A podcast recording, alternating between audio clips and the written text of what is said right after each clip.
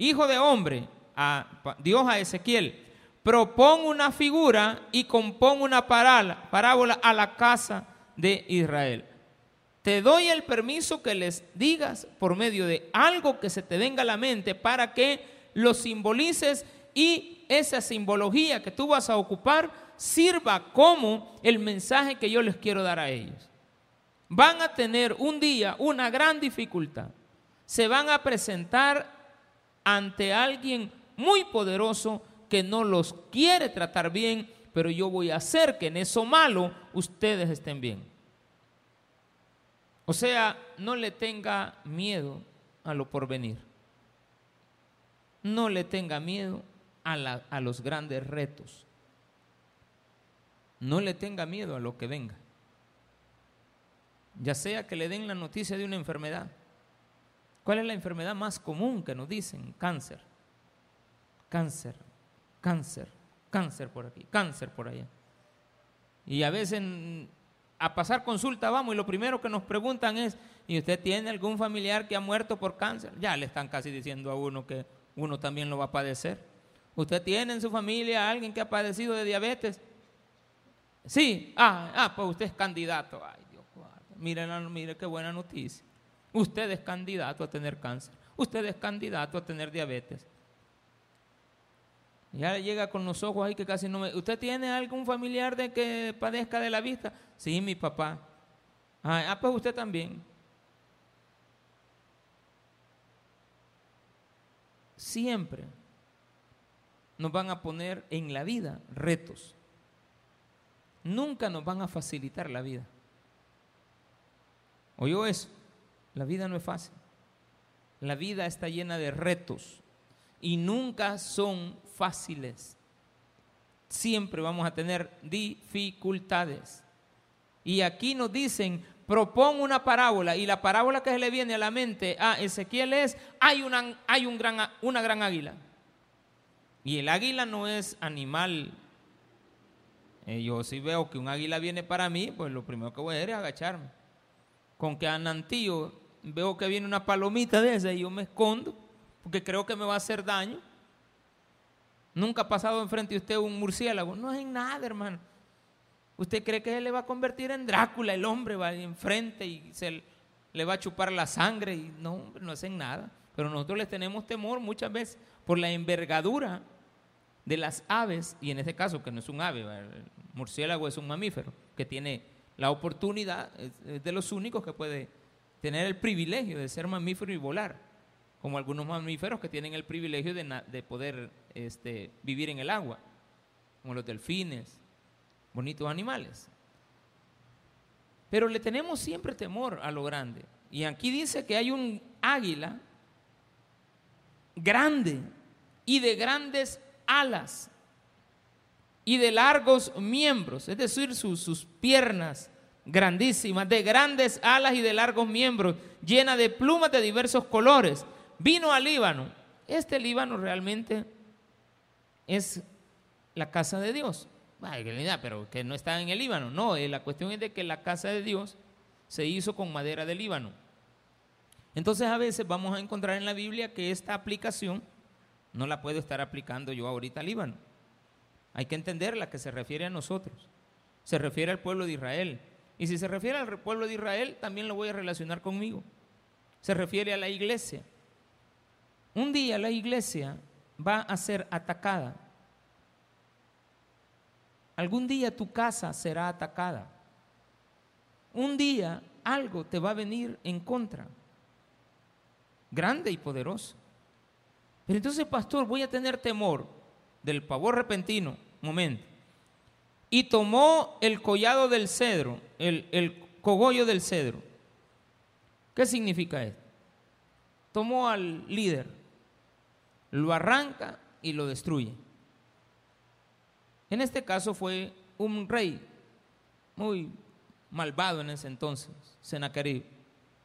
Pero quitemos a Sennacherib y quitemos a Nabucodonosor y quitemos a Jerusalén y quitemos todo lo demás y nos vamos a dar cuenta que la dificultad existe. Y nos vamos a quedar desamparados, sin un padre de un día para otro. A veces sin tu proveedor de un día para otro se morirá la madre, y la madre era la que sostenía el hogar. Se morirá el hijo, y era el que sostenía el hogar. Te quitarán el trabajo. Te van a aumentar la pensión, pero te vas a morir en diciembre. Tú dijiste, ay, nos viene una pensión en enero, febrero, no sé cuándo, pero que antes de que te la dieran, todo vino abajo. Tú estabas esperando un préstamo y te lo rechazan. Te iban a llamar del empleo y ya no te llaman. Un gran águila, una gran dificultad. Y te va a quitar tu proveedor. Va a quitar a la persona. Esto es un tema que nos pasa de repente. Esto no es algo que tú tenías planificado.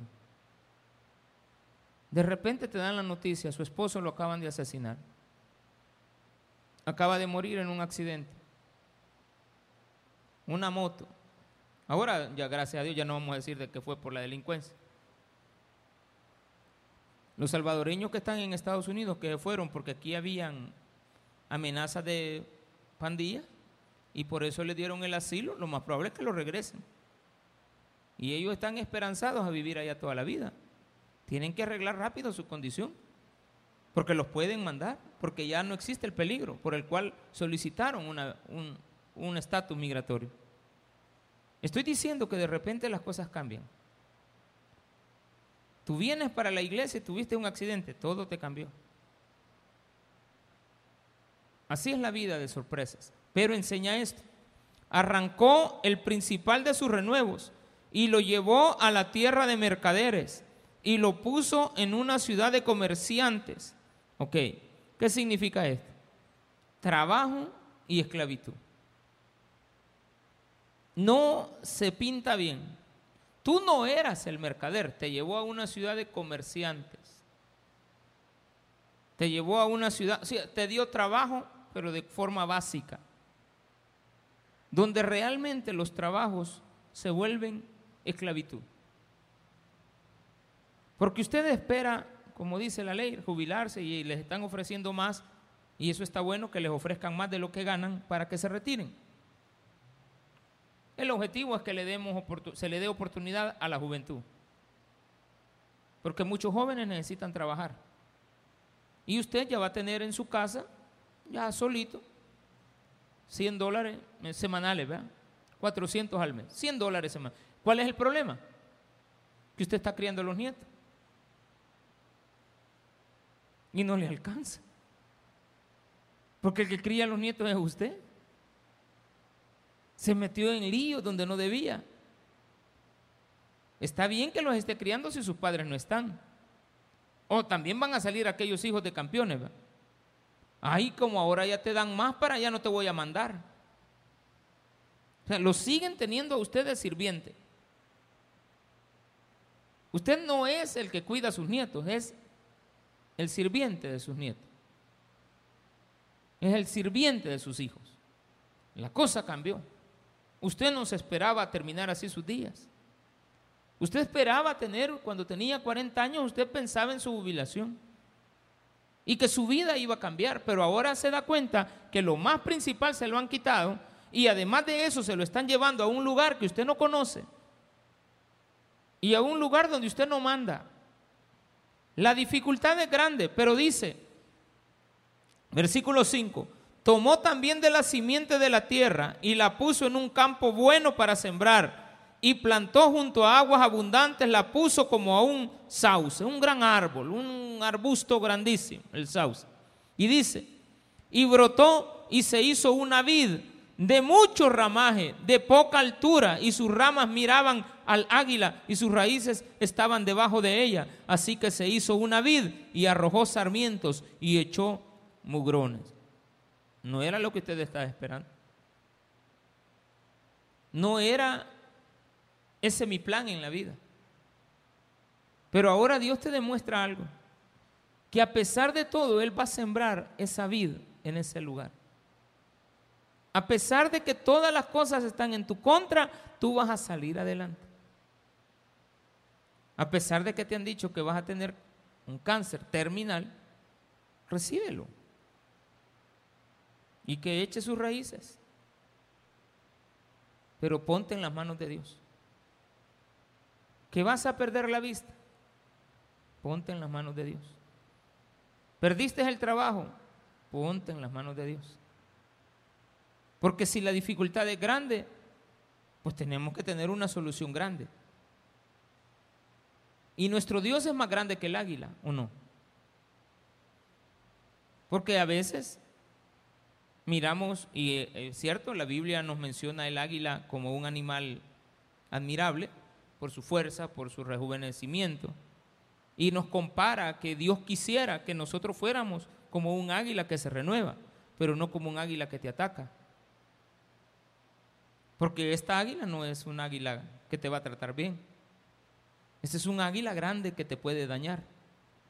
Aparece después. Había también otra gran águila, otra situación similar en otras circunstancias, de grandes alas y de muchas plumas.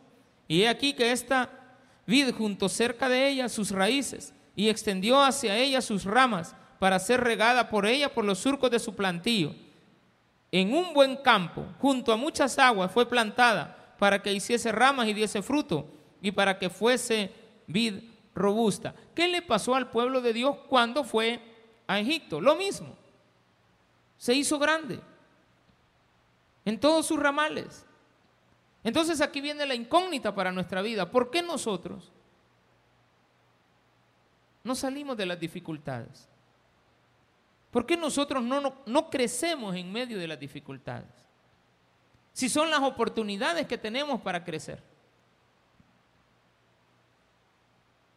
En medio de una crisis, siempre hay personas que salen bien victoriosas.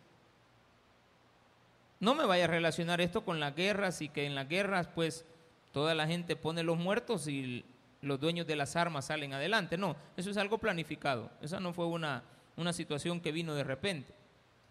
Eso fue planificado para, para, para favorecer a alguien. No, algo que venga de repente, que tú no tenías planificado. ¿Cómo lo vamos a solventar? Si Dios dentro de medio de eso está quitando todo para que nosotros nos quedemos como personas débiles, dependiendo de Dios, Él nos siembra. Él va a agarrar tus fuerzas, por pequeñas que sean. Aunque ya estés viejo, a punto de entregar los guantes y colgarlos y que ya estamos para el tigre y que estemos como estemos, siempre Dios va a ser de nosotros nuevas criaturas. Y usted no puede venir a rendirse. Usted no puede venir a decir, yo no voy a hacer nada, hasta aquí llega mi vida, hasta aquí terminé todo. Me voy a, suicidar, me voy a, me voy a ir para otra casa, ya te dejo vieja. No, tenemos que seguir adelante. Las dificultades van a estar a, a las puertas de la esquina. Entonces dice, versículo 9, como tercera parte de este sermón, diles, así ha dicho Jehová el Señor, ¿será prosperada? Mire lo que pregunta Dios.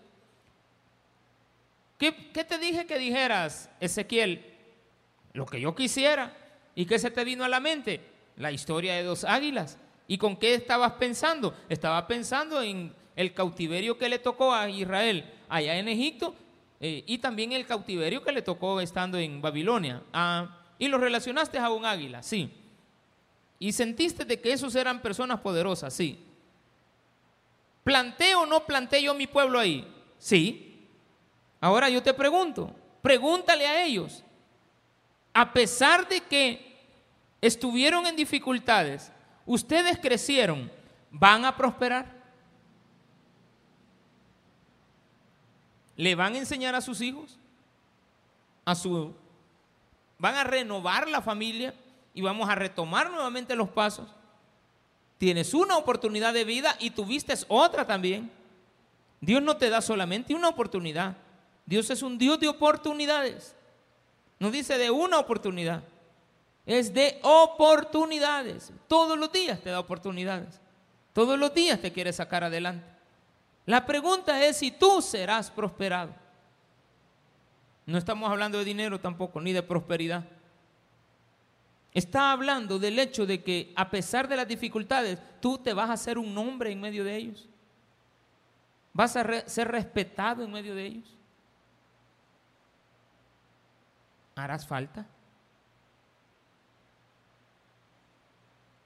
¿Será que hiciste algo? El presidente anda allá por Costa Rica, el del Salvador. No lo quieren dejar venir usted.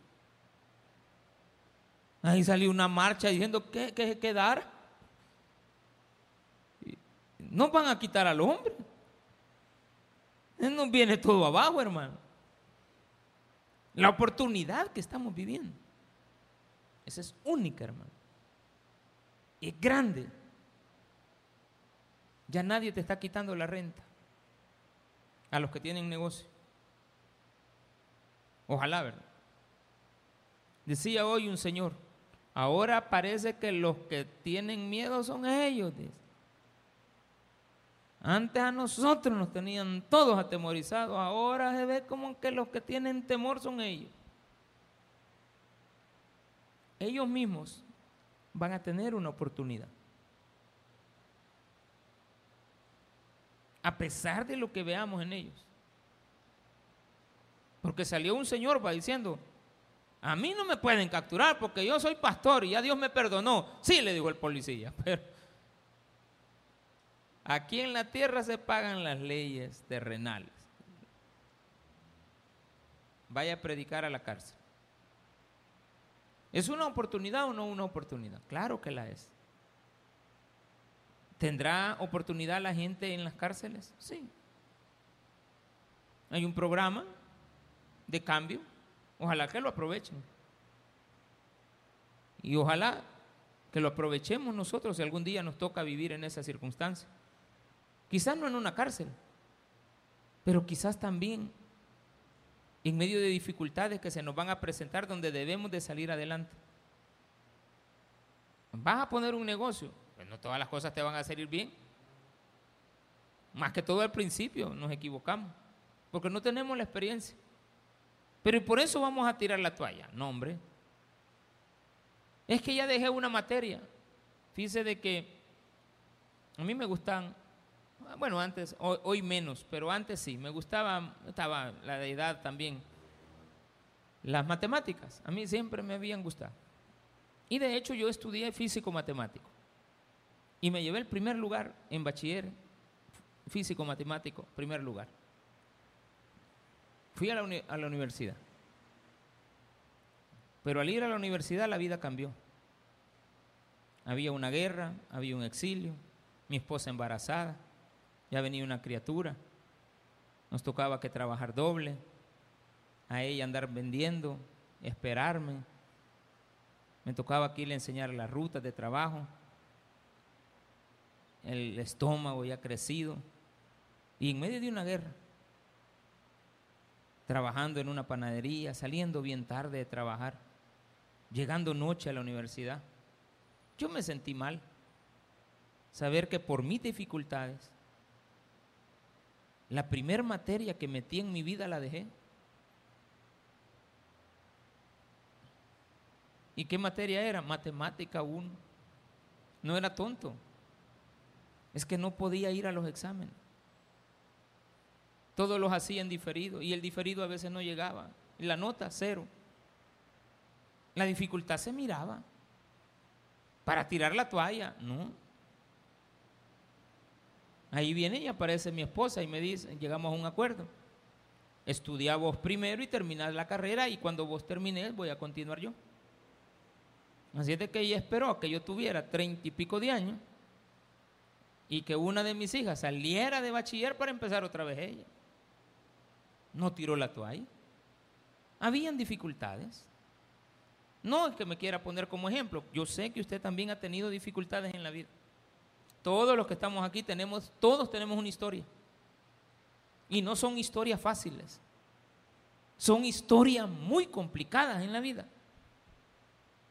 Pero le doy esto como ejemplo, como un aliciente a que puede continuar, a que no se desanime.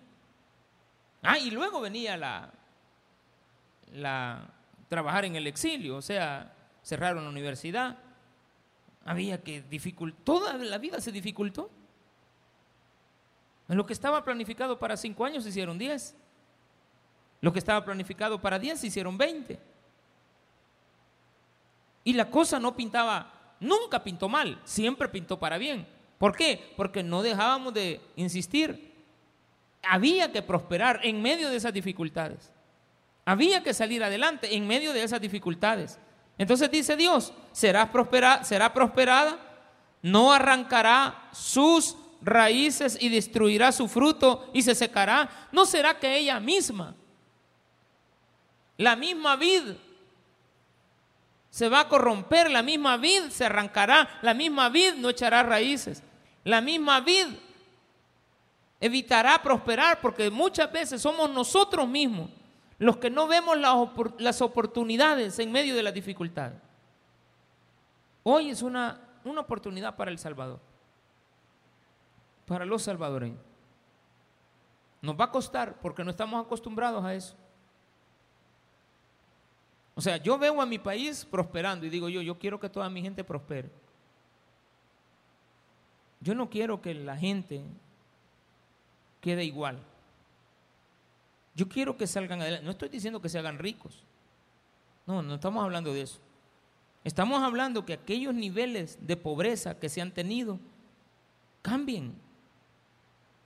Porque Dios nos está, nos está sembrando. Está sembrando algo en nosotros. Estoy poniendo como ejemplo la prosperidad del país. Pero realmente lo que Dios quiere es que prospere tu alma que prosperes en todas las áreas de tu vida. Gallo era algo contrario, había prosperado mucho el alma, pero no estaba prosperando él. Y el mensaje es, yo quiero que también tú prosperes.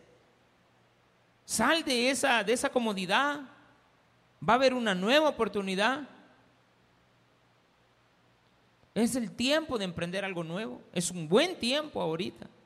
No nos vayamos a lamentar después es que yo ya no tengo fuerza, es que yo ya no quiero venir, es que yo tengo esto. Y toda la vida mencionamos todas las enfermedades venidas, nosotras las estamos llamando. Estamos sanos, pero nos vemos una ronchita, ay. Nos vemos un lunar, ay, de ser. nunca andamos pensando que el lunar que nos está apareciendo es algo que lo puedo arrancar y que no va a tener problema. No, ha de ser cáncer. Ha de ser esto. Sí, puede ser que sí, hombre. Pero vivamos con él. Aceptémoslo. Si usted lo empieza a dominar, usted lo va a dominar a él. Usted empieza a sobarse el lunar que le han dicho que es cancerígeno. Sóbeselo y háblele. Ay, hijito, yo tengo más fuerzas que vos. Yo tengo un Dios que te puede arrancar de un solo, papito. Mira, esta dificultad a mí no me va a rendir. ¿Y hoy qué voy a hacer si se murió el marido? Ah, pues viva sola. Es que yo lo quería mucho, sígale lavando los calcetines. Eh, ¿A usted le gustaba lavar los calcetines? Láveselo aunque él ya no esté. ¿A usted le gusta lavarlos? Lávelo. No, ya no lo va a hacer, va a descansar. Yo tengo una sobrina que toda la vida cuidó a mi abuela. Bueno, toda la vida de ella, pues desde niña se la llevaron. Claro, al principio la abuela la, la cuidó, pero después la muchacha cuidó a la abuela. Y yo siempre decía, es que esta es única, decía yo. Yo no puedo aguantar a mi abuela. Y no sé cómo la aguantas. Yo nunca le dije, yo no sé cómo la aguantas, por respeto a mi abuela. Pero dice, ¿cómo es que la aguanta? A esta le deben de dar un premio, a la insistencia, porque la abuela era, lo, era complicada. yo, nunca me, yo nunca viví con mi abuela, pero no me le quería ni acercar, porque qué complicada. Una buena gente, eh, eh, en su corazón era muy buena gente, pero en su actitud era tremenda. Para mí, ella sabía qué hacer para ponerte en vergüenza. Fíjate el tipo de abuela, aquella que piensa cómo hacerte pasar una vergüenza. E, e, ese tipo de persona. Pero la sobrina la cuidaba. Y ahora que ella murió, con los meses, digo yo, está descansando. Ya no la tiene que estar aguantando. Le ha de haber dolido la muerte de ella, pero la vida continúa. Se casó la muchacha, a saber, no sé yo. Casi no, no, no, no nos comunicamos. Yo solamente estoy hablando por lo que veo. No necesito vivir, pues me, me basta con ver el ejemplo y decir, esta es una nueva oportunidad. Para la iglesia es una nueva oportunidad. Las oportunidades hay que construirlas.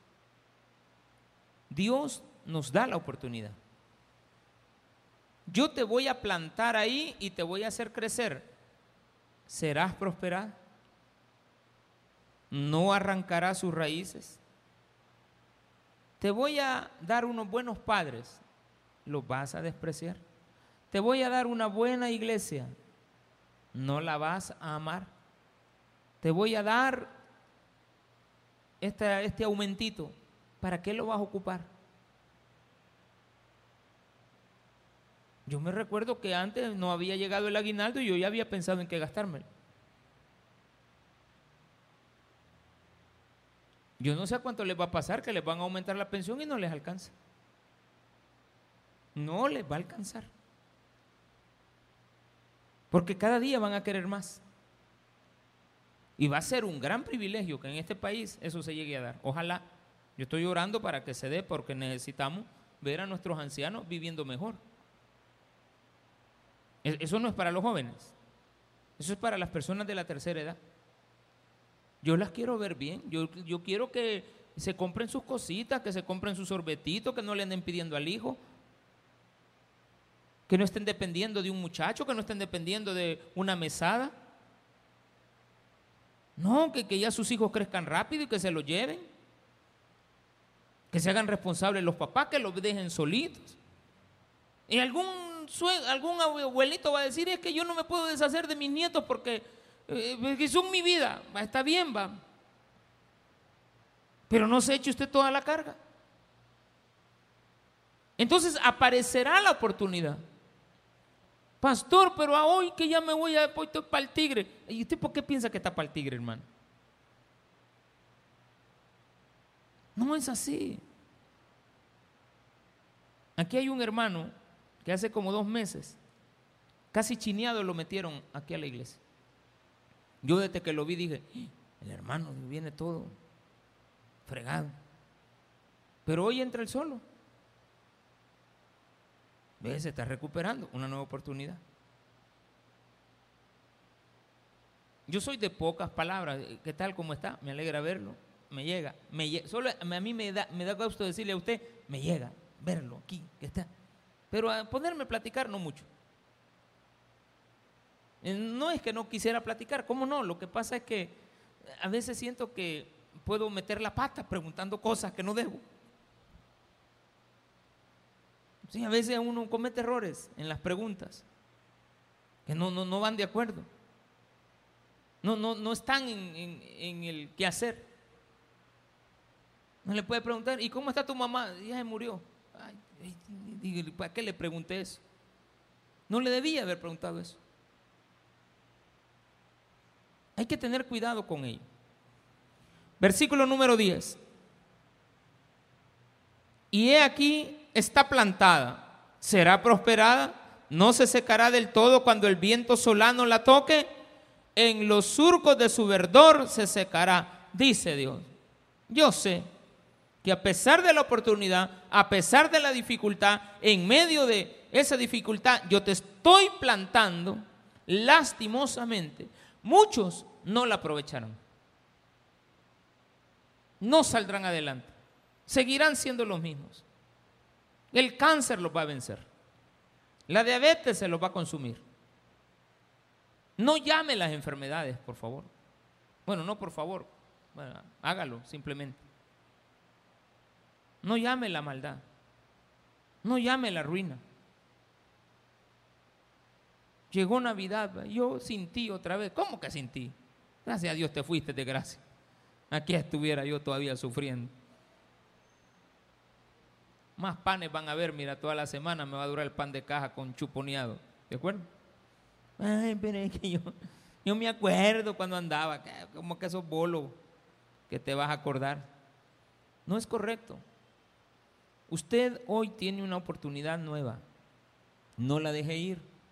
Ha venido a escuchar este sermón. Hay dos águilas grandes que lo van a destruir. Hay dos dificultades grandes que vienen. Pero siempre hay una oportunidad en cada dificultad, pero usted sigue siendo el mismo.